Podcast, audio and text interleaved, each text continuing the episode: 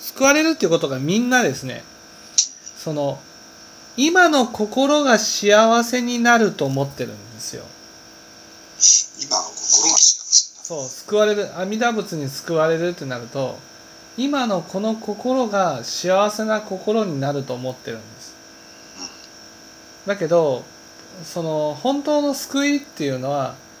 その幸せな結果になるために種が負けるつまり善ができることが幸せなんですよ。どんなに苦しい状態でも金剛心ね。途中でその道を踏み外すことなくまあもうコツコツと種をまいていくしかないんだなっていうふうに思ってやっていけることが幸せなんです。大師の伊賀白道ってそのままですよね。この道ありってね。あのこうとにかく進んでそう前へ進むしかなくてそうそうそれが幸せなんですよあるからね悲願に至れるっていうそういう確信を持つわけでしょ最後旅人は。そうそうそうそうい